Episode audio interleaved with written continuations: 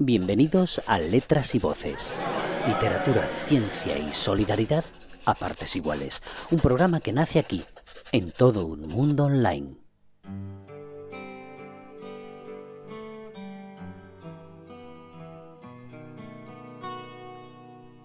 Letras y Voces.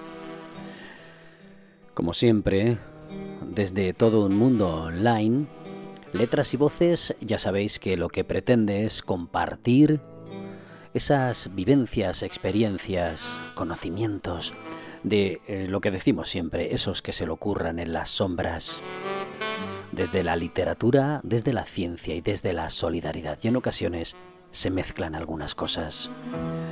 En este caso, nosotros intentamos que todas esas personas, creadores, buscadores en definitiva, que están ahí al pie del cañón, tengan un medio para compartir todas sus creaciones y sus experiencias. Ya sabéis, aquí, en todo un mundo online. En el programa de hoy vamos a contar con uno de esos currantes multidisciplinar que pues que están ahí en las sombras abriéndose paso con una sensibilidad, pues eh, cada uno con la suya, evidentemente, pero en este caso basada en lecturas profundizando en el tiempo, en la memoria, en el paso de los años.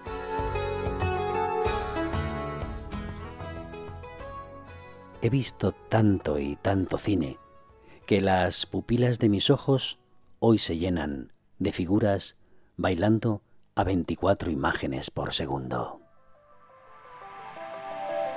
Eso es eh, solo un poco de lo que nos espera. Son algunos versos que forman parte de la literatura y de la poesía que nos ofrece nuestro escritor de hoy, Diego Muñoz. Literatura, poesía, creación en las sombras y mucho que contar, mucha vivencia dentro de un universo que como suele ocurrir con los creadores, está ahí dentro de sus propias tormentas. Ya sabéis, a todos aquellos que queráis eh, dar a conocer vuestras creaciones, letras y voces, literatura, ciencia y solidaridad a partes iguales, aquí, en todo un mundo online, hoy con Diego Muñoz.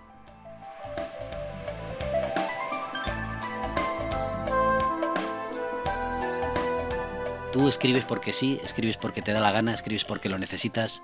¿Escribes para algo? Al principio eh, yo empecé escribiendo por, por una necesidad, por una necesidad de, de volcar mis frustraciones en el papel. Entonces, por mis fracasos, mis historias, y me desahogaba. Y, y, me encontraba bien. Pero mi mundo no era realmente el de la, el de la escritura. Como, como tú sabes, a mí lo que siempre me ha apasionado es el cine. Y yo, de hecho, estudié cine y y quería haber sido director de cine, guionista y tal. Pero luego mm, mm, recuerdo que, hice un guion eh, que me salió muy, muy, muy literario. Y, me, acuerdo del profesor me dice, hombre, es que esto parece más, más un tipo novela que... Y por aquella época empezaron a salir una serie de, de fascículos que te, te, explicaban cómo aprender a escribir y tal y cual. Y fue por ahí como empezó a darme el, gusanillo de unos cursillos y cada vez que escribía me, me encontraba bien.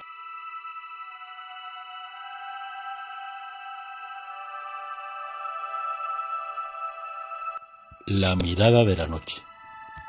En el frío invierno en que la mirada de la noche se vuelca sobre mi cuarto, eternizando mi cuerpo sobre el lecho, las sábanas son testigo fiel de mi soledad, despertando de aquel sueño en que recreaba tu silueta desnuda, aquella que se escurría en los brazos de la memoria, dejándome en territorio baldío, después de haber tocado lo que no toqué, tu figura emergiendo de los días felices.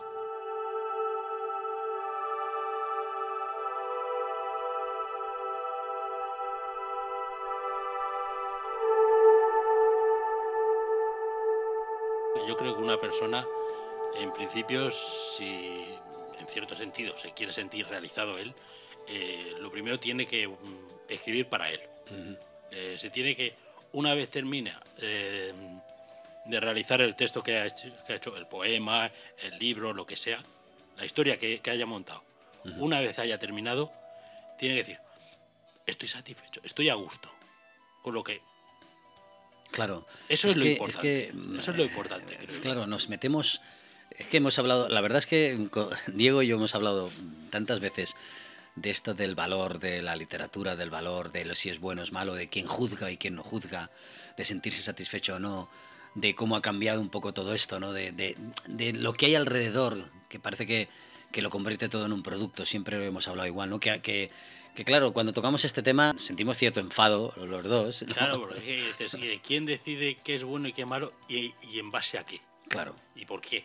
Y sobre todo cuando nos damos cuenta o cuando sabemos o escuchamos que hay determinados criterios prefabricados, Sí, ¿verdad? sí.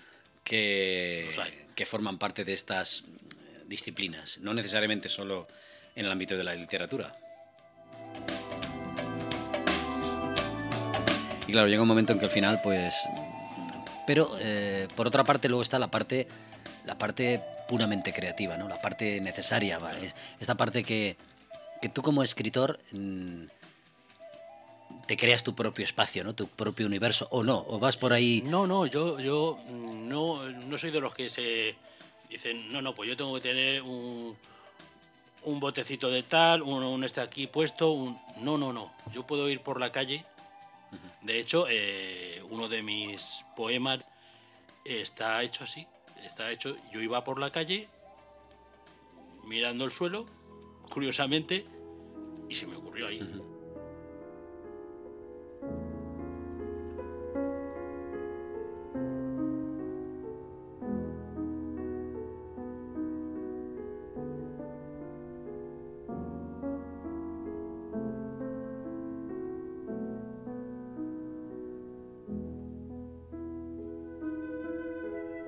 Habitaciones en el alma.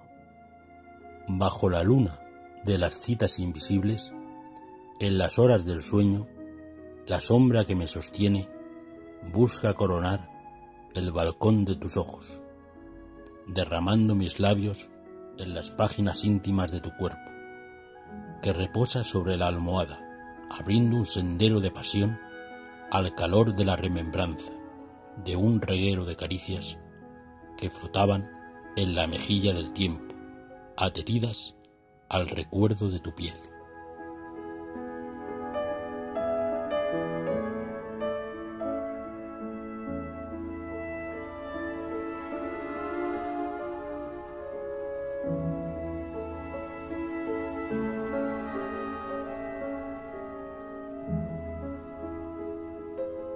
Porque si, si uno no es una voz misma, ya es la voz de otro.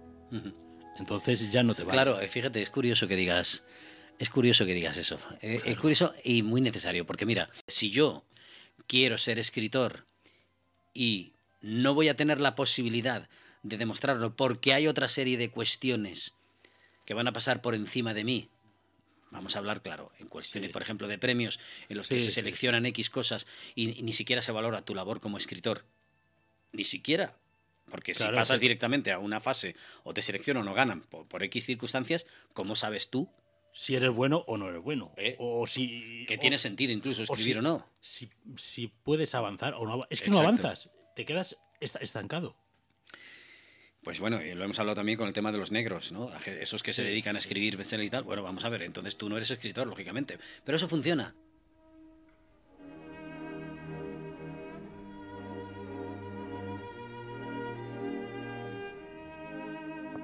Los ecos de la noche.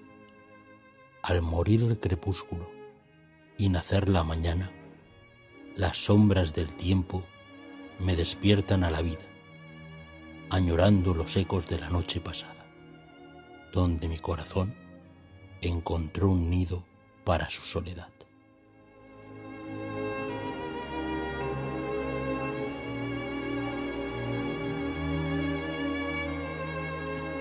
Es porque no le dan valor a su, a su, propio, a su No. propia voz. Exacto, tú estás toda tu vida intentando escribir y de pronto te dice uno, eh, vas, participas en un concurso y dice, no, no, es que a Pepito lo han pasado porque le conoce Manolito y el otro.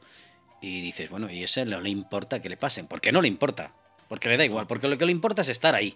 Y ya está. Entonces, y ya está. Entonces no le importa, porque si es lo que, lo que yo te decía. eh, tu voz, si te la cambian, ya no es tuya. Con lo cual, si pasas, mm, dices, no, no, lo tengo, lo tengo que hacer así porque resulta que los cánones dicen que esto tiene que ser de esta manera y tal. Entonces ya no es tu voz. Si yo quiero crear, y disculparme, un trozo de, de caca en un Sí, plato con un plátano, y para mí esa es mi obra maestra, y para mí, yo entiendo, interpreto y entiendo el arte así, es porque para mí el arte es, es, es, es eso. Para mí. Para mí. Ahora, luego, evidentemente, vamos a entrar dentro de eso, de los cánones. De lo, que, de lo que está valorado como arte o de lo que no. Eh, y, porque al final tú qué piensas, ¿todo sirve o no sirve? Eh, pero sirve o no sirve en función de qué juicio o de qué valor, ¿no? Si, hubiera- si todos hubiéramos tenido que seguir esos valores, ahora, ahora hablando, hablando cinematográficamente y tal, eh, por ejemplo, Buñuel no hubiera llegado a, a donde ha Claro, llegado. exactamente, Ni- exactamente, ni- exactamente. Ni Einstein ni, ni, ni uno de los grandes nombres que han que han roto, sí, sí, sí, han, roto vanguardias. No hubiera existido ni el realismo, ni el surrealismo, Exacto. ni, ni últimamente el, do- el, el- dogma. El que acabamos de Arnold hablar hace un rato, por supuesto, Claro, por no hubieran existido. Pero claro, Pero la gente dice, la, la gente dice en muchos, no, no, conoce las reglas para romperlas. Eh, conoce primero las Mm. bases para romperlas. Bueno, vamos a ver. Es que hay personas que ya tienen sus propias reglas. O sea, yo, yo, yo he conocido autores y gente que, que, que se está muriendo o se ha muerto de asco, que tienen sus propias reglas independientemente de los cánones, porque las han creado ellos basados en que... Ahora, otra cosa es que te digan, no, no, primero es que hay una base ortográfica, hay una serie... Pues mira, yo también hasta de- de- de- mm, tengo mis... eh, Bueno, pero yo ahí, ya, ya, mm, ya me calla. Y digo, ya la ortografía ya es otra, es otra cosa. Yo ahí creo, creo que sí que hay que. Hay, hay, hay licencias que te puedes tomar, pero por, por ejemplo, yo en. Yo escribí unos relatos y tal en el último libro en el que hay un fragmento en el que digo, no, no, esto lo está pensando una persona y si tú piensas, no pones comas, ni pones puntos, ni pones nada. Entonces sí, ese fragmento está sin puntos, sin comas. sin Y está nada. hecho por ti, porque tú eres es- el autor. Porque, es- porque ya, ya no es que seas el autor, es que te, te metes en la, en, en la mente de ese protagonista que está pensando. Y al pensar no, no, se piensa con puntos y comas.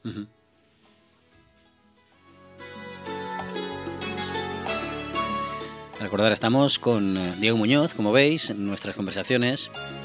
Bueno, pues eso, charlas de amigos que encierran pues un fondo, eh, muchas veces que pues que demuestra que, que hay cosas que, que lamentablemente, porque encima tienes conocimiento de ello, eh, pues te molestan mucho más, ¿no? Entonces, pero hay que seguir, ¿verdad? Hay que seguir, ¿no? ¿Tú qué piensas? ¿Hay que seguir, Diego? Sí, porque al final, al final, mm, vamos a ver, el- el- las cosas están, están así, los premios son como son, pero uno es tiene su propia voz y poco le tiene que importar eso. Fíjate, no sé si te acordarás, hace un año, año y medio, dos, uno de los programas de televisión, creo que, que- que- no sé si, no, no me acuerdo el nombre, pero creo que ganó un poeta Sí. recitando sus versos y tal, ¿no?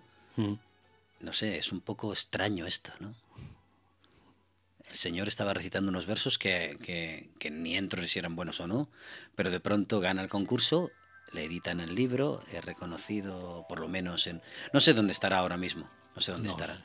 Pero qué, cosas más raras pasan aquí, ¿no? Igual ese chico, si no hubiera salido en el programa, no lo conocería nadie, porque eso es otra historia. Eh, si eh, no te conocen, no existes. Exacto, si no te Si- conocen no existes. Y sobre todo hoy día más, ¿no? Pero bueno, al final eh, dices, si no te conocen no existes. Pero realmente, ¿a ti te interesa ser conocido? Bueno, sí, esa Vamos es la pregunta. Vamos ¿Nos a ver, interesa? eh, bueno, yo escribo para sentirme bien. Que luego me Es que- conozcan, no me conozcan, más menos. Bueno, Es que fíjate, eh, es que es curioso, porque yo muchas veces me he planteado el dilema siguiente, decir, vamos a ver, si solo estuviera yo en el mundo y yo tuviese ganas de escribir, ¿para quién escribiría? Para mí, porque no habría nadie más. claro. Entonces, ¿qué, qué ocurre? Que si hay más personas, necesito escribir para ellos. Luego está la otra parte, decir, bueno, es que compartir la lectura engrandece, informa, hace, engrandece la, eh, eh, la, digamos, el aspecto más cultural, más del conocimiento, ¿no? Que también, que esa parte es la, yo creo que es la parte esencial, ¿no? El hecho de que mi visión de un tema determinado o la tuya podemos compartirla a través de una disciplina artística. puede interesar a, a una u otra persona, a más o menos gente.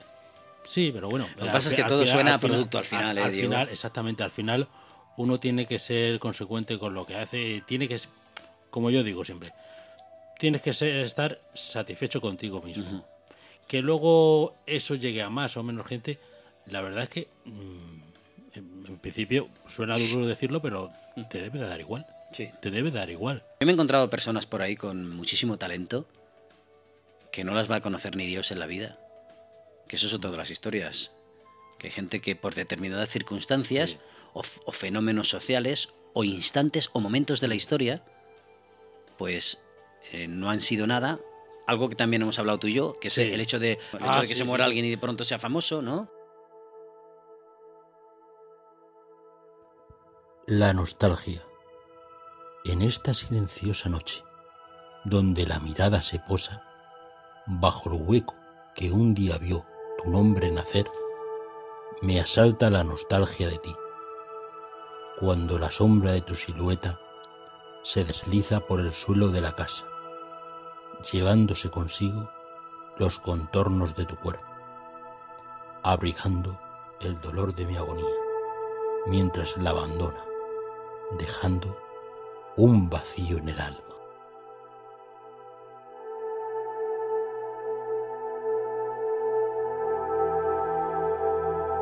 Leyendo su novela, leyendo su, su poesía, sí que descubres un aire muy cinematográfico en él, o sea, eso es inevitable. Hay una necesidad cinematográfica, toda su vida es como una película de cine eh, plasmada en, distintas, eh, como es lógico, en distintas épocas, pero en él con, con determinadas marcas especiales, ¿no? Hay unos huecos ahí y hay también unas huellas también ahí que forman parte de esa visión cinematográfica. Del Alba Locaso, poesía, poesía nostálgica, poesía de la vida, poesía del tiempo. Poesía que también cada uno de sus poemas es una cine, es, una, una viñeta, no, es como, un, como, una, como una escena cinematográfica, mm. ¿vale? En la que inevitablemente Diego pasa por ella y a veces pasa de puntillas y otras veces protagonista. Lo más significativo es la huella, la huella que hay en cada uno de sus poemas. Del Alba Locaso, háblanos de ello. Llevaba ya muchísimo tiempo. Eh, yo, desde donde vivo, desde Torrente hasta, hasta Valencia, pues siempre eh, he utilizado mucho el transporte y cogía el metro. Y se me ocurría, digo, ostras, estaría bien cada estación una, una historia. Cada estación. Y por ahí se, me, vino la, idea, digo, cada estación, cada época de la de, primavera, verano, cada estación. Sí, sí, Digo, y a su vez, las etapas de la vida. Exacto, el paso del tiempo. El paso del tiempo. Y fue así como, digamos que esa fue la, semilla del, poemario realmente, que, está dividido en dos partes, que es esa. La primera es la infancia, juventud, eh, madurez y vejez. Hay que ver el tema de la infancia, eh, Diego, desde un punto de vista, a ver si lo entiendo, a lo mejor no lo he percibido el mensaje, pero ya no es solamente un, un aspecto nostálgico el que hay ahí, hay un aspecto como de para no olvidar no, no, mm, que no muera una, una esencia pura, un comportamiento inocente, un comportamiento donde todo es posible, donde la imaginación y la libertad y el amor y todas esas virtudes se potencian ahí en ello. Sí, yo, yo, cuando realicé estas cuatro partes que te, que te comento, intentaba ponerme en la, en la posición de lo que fue mi niñez, lo que fue pero no, no ya solo la mía, sino eh, la niñez en general de la gente. La, cómo, cómo ve la vida un niño, cómo la ve un adolescente, etcétera, etcétera. Entonces, esa, esa, esa fue la, clave para, para, hacer esta primera parte del libro. Por eso yo personalmente aconsejo que si encontráis por ahí el libro, y si no, ahora nos dirá por dónde lo podemos encontrar, que es complicado. Ese es el otro de los grandes problemas. Ese es el otro de los grandes problemas el tema de por qué no les llega a determinadas personas la distribución. El hecho de que uno se tenga que autoeditar y currar. Que, yo no voy a entrar en el tema de la autoedición, porque mm, no me dedico a ello, pero sí que hay ciertas lagunas ahí. Y él, que ha escrito y que tiene esas obras ahí, pues eh, para hacerlas llegar, pues tiene que buscarse la forma de, que, de, hacerlo. Y no todo el mundo lo consigue, no todo el mundo lo consigue. Es, esa es la, la lástima. De Álvaro Caso yo os aconsejo que le deis un vistazo, porque es un vistazo al tiempo, un vistazo a la nostalgia, un vistazo a... Bueno, más que un vistazo, es una... como, un, como una caricia y una puñalada a la vez. la pérdida de ese espacio, la pérdida de ese tiempo, la nostalgia, por otra parte, es, es ese vaivén. Y luego, pues, eh, aparte de la herida del tiempo, que, fue el primero, en coautor, como dices, con Luis Hernández, que el propio Luis Hernández también eh, edita. Sí, sí, de, hecho fue, fue, el que me... Es el que hasta ahora es el que me lo ha editado todo. bueno, después de esto nos vamos a, a Pesadilla Encadenada, que sinceramente es una película. Yo la veo como tal. Sí. Es una película, de hecho, eh, la, narración, la estructura narrativa, todo. Y también puedo decir una cosa, ¿eh? ¿eh? esto es desde mi propia experiencia radiofónica. Podría perfectamente trasladarse a un serial radiofónico. Podría guionizarse perfectamente como un serial radiofónico porque tiene una, una narrativa abierta, el ritmo también es bastante fácil de leer, que es una de las cosas que yo creo que son esenciales. ¿Cómo nace esta pesadilla, esta pesadilla encadenada?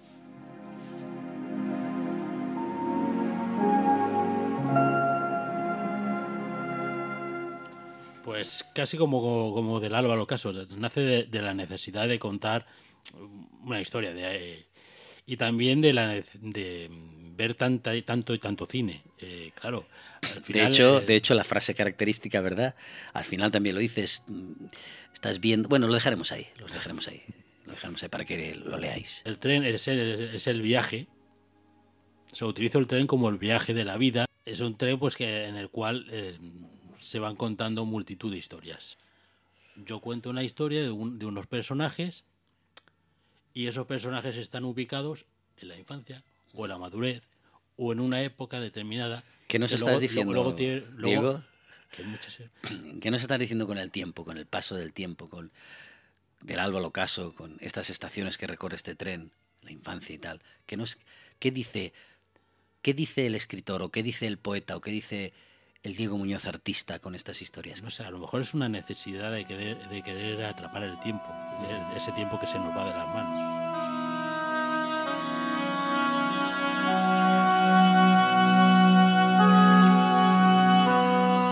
Hoy he vuelto a dejar mi huella en la orilla del viejo río, que mece sus aguas ante la presencia de mi sonrisa. Cuando lanzo a su boca pequeños guijarros, que intenta alcanzar con su lengua. Una línea de árboles somnolientos lo rodean, mientras corro entre sus ramas y pienso que soy el ojo que dibuja fantasías lanzadas al viento de la imaginación.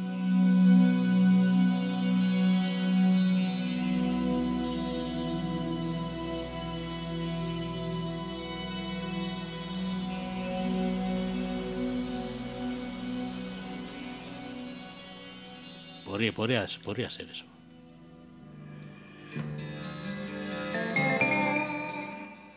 ¿Qué pasa luego cuando, cuando lo lees?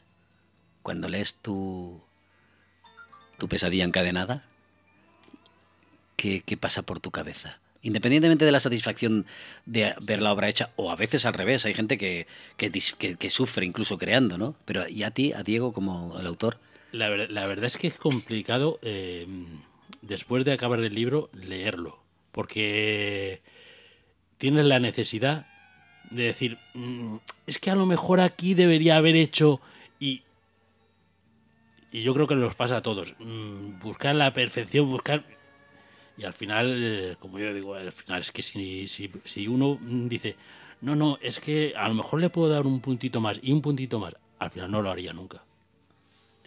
No terminarías el, libro. No, no lo terminarías nunca. Eh, y, y eso, eh, bueno, a veces sucede, sí, el hecho de.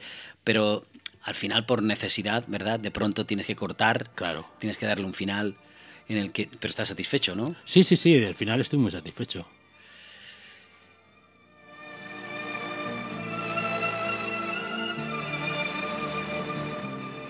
Como veis, el, tiempo con, con, Diego charlando de, de la literatura, de la poesía, en este caso de su libro Pesadilla encadenada, que posteriormente pues ya dirás en qué momento se puede podemos ir a la presentación, ¿no? Oh, eso cuando, cuando, la cosa, cuando la cosa nos permitan, porque yo mis libros, eh, que es lo que decíamos que es difícil encontrarlos, porque yo mis, mis libros solo los, los vendo eh, en las presentaciones. Hago presentaciones porque es un limitado número que el que saco.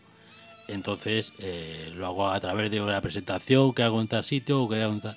Es ahí donde de otra manera no. Es ahí. Es ahí donde se lo tienen que currar, de donde tienen que ir, em, pues eso, moviendo presentación tras presentación. Y, luego otra cosa que hemos hablado tú muchas veces acerca de las presentaciones. Y a mí particularmente, y, mm. por eso yo, ya sabes que me, bueno, tú me ofreciste la posibilidad, yo te dije, mira, yo, es que a mí las presentaciones de libros me resultan aburridísimas. O sea, yo creo que eh, falta chispa, falta falta vitalidad, falta esencia, falta transformar y transmitir.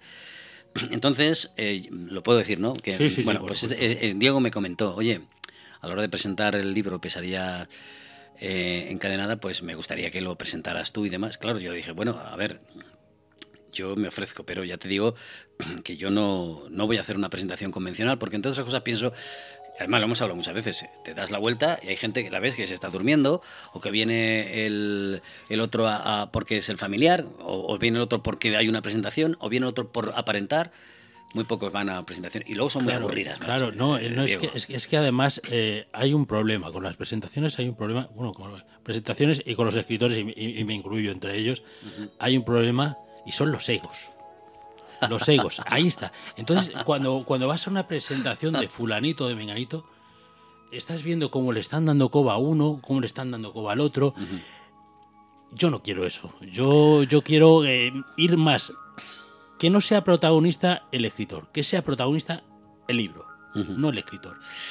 Por eso hemos pensado que la presentación de su libro va a ser algo, algo la palabra especial suena muy bien, ¿no? Pero algo apropiado para el propio libro. Una cosa, algo distinto. Sí. Algo que, haga precisamente eso.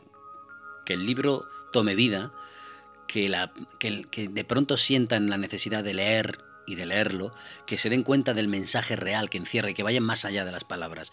Esto que, no, como tú muy bien dices, sí, se sientan cuatro y empiezan a... Pero bueno, con todos los respetos a todas las presentaciones y a todos los autores. Pero para mí son muy aburridas, sinceramente. Creo que les falta, les falta algo de chispa, ¿no?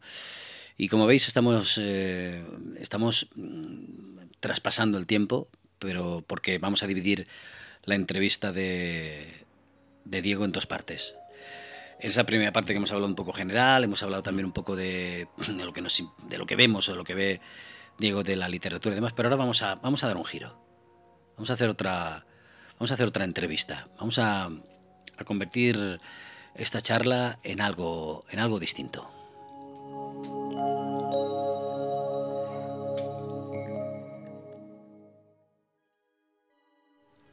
La cueva. Deseo ahogarme en la curva de tus labios. Quiero volver al eterno segundo que pasé colgado en el precipicio de tu boca, deslizándome en la cueva del deseo, donde hallé el secreto de la vida.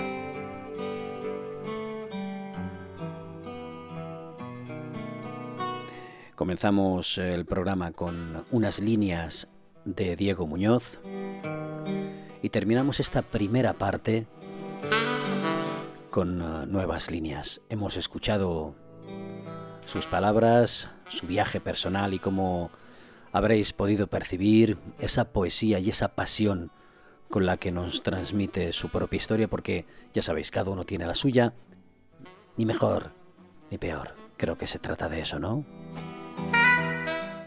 Aquí termina esta primera parte. Os emplazamos a que la próxima semana en Letras y Voces podéis escuchar la segunda e intensa parte con también aportaciones del propio Diego y otras voces que nos seguirán hablando y exponiendo su propio universo poético. Letras y voces, literatura, ciencia y solidaridad a partes iguales. Un programa que nace aquí, en todo un mundo online. Hasta el próximo viaje.